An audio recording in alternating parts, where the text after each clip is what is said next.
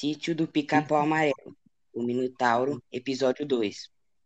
Dona Benta, tia Anastácia e Visconde contaram três histórias diferentes sobre o começo do mundo. Dona Benta falou da versão da mitologia grega, tia Anastácia dos índios, Tupi-Guarani e Visconde do cientista.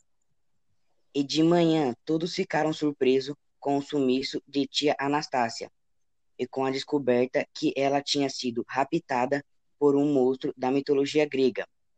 Narizinho, Emília, Dona Benta, Pedrinho e Visconde conversaram na sala para tentar descobrir que monstro tinha pego tia Anastácia e como poderia trazer ela de volta.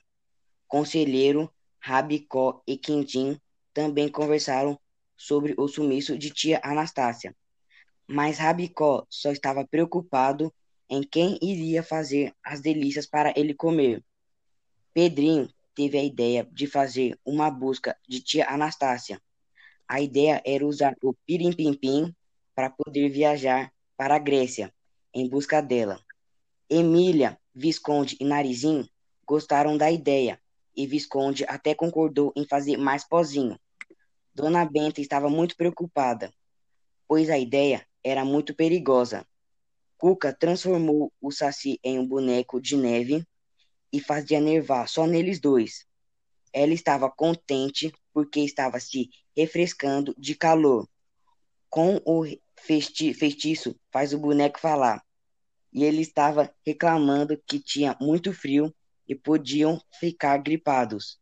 Nisso, Cuca deu um espirro e o boneco de neve sumiu. Logo em seguida, Pedrinho pergunta para Dona Benta se iam ou não à Grécia. Dona Benta então responde que vão, já que era a única maneira de salvar Anastácia, a amiga dela. Pedrinho e Narizinho, felizes com a decisão, abraçam a Dona Benta e Emília então chama o Visconde para levar a canastra dela. Pedrinho pede para Dona Benta contar um pouco da Grécia, para que eles saibam o que teria lá. Então Dona Benta conta sobre a Grécia antiga, junto com o Visconde. Depois Dona Benta vai atrás do tio Barnabé, procurando pela ajuda dele. Encontra o tio Barnabé muito triste, quase chorando. E então ela conta que ela e as crianças vão até a Grécia Antiga, atrás da Anastácia. Tio Barnabé logo se anima e então Dona Benta pede para ele cuide do sítio, enquanto ela estiver fora. Então ele aceitou cuidar, cuidar do sítio. Emília então chama o rinoceronte para ser o guarda também, e diz para quando ele for dormir, que é para dormir de um olho só e depois alterna. Então, finalmente, eles usam o pilim-pim-pim para salvar tia Anastácia. Aí eles chegam na Grécia Antiga. Dona Benta fica maravilhada e tão impressionante que era. Até que eles foram para o século de Péricles, no tempo paterno. Pedrinho pergunta a Dona Benta quem é Péricles, e ela explica que foi o maior estadista da época, e por isso o século ficou conhecido como século Péricles. No caso o quinto século antes de Cristo. Narizinho pergunta qual o segredo para todo esse sucesso. Então Dona Benta fala com o governo e a democracia e liberdade. Então ela fala que isso surgiram com grandes gênios tipo Sócrates, Latã, Péricles e Virgil.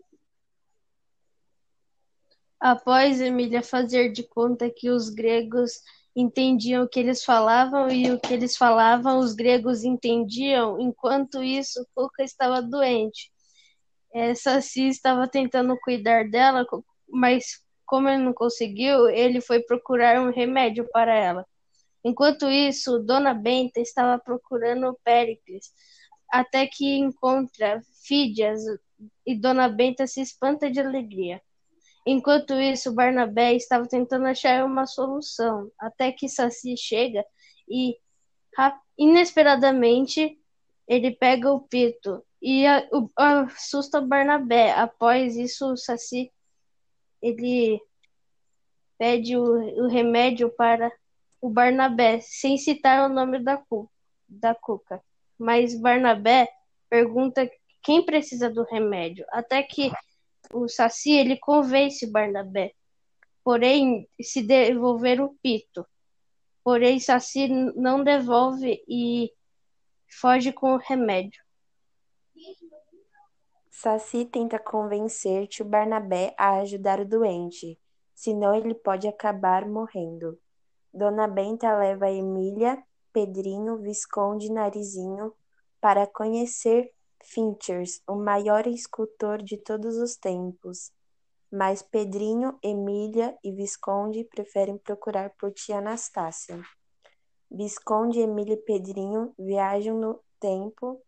Eles acabam chegando em Libo, a terra dos deuses gregos. Emília e Pedrinho têm a ideia de invadir a reunião dos deuses gregos, mesmo depois de Visconde ter falado que nunca nenhum mortal conseguiu entrar sem ser fulminado pelos raios de, de Zeus. Pedrinho e Emília conseguem invadir Libo, mas Zeus acaba sentindo a presença de mortais.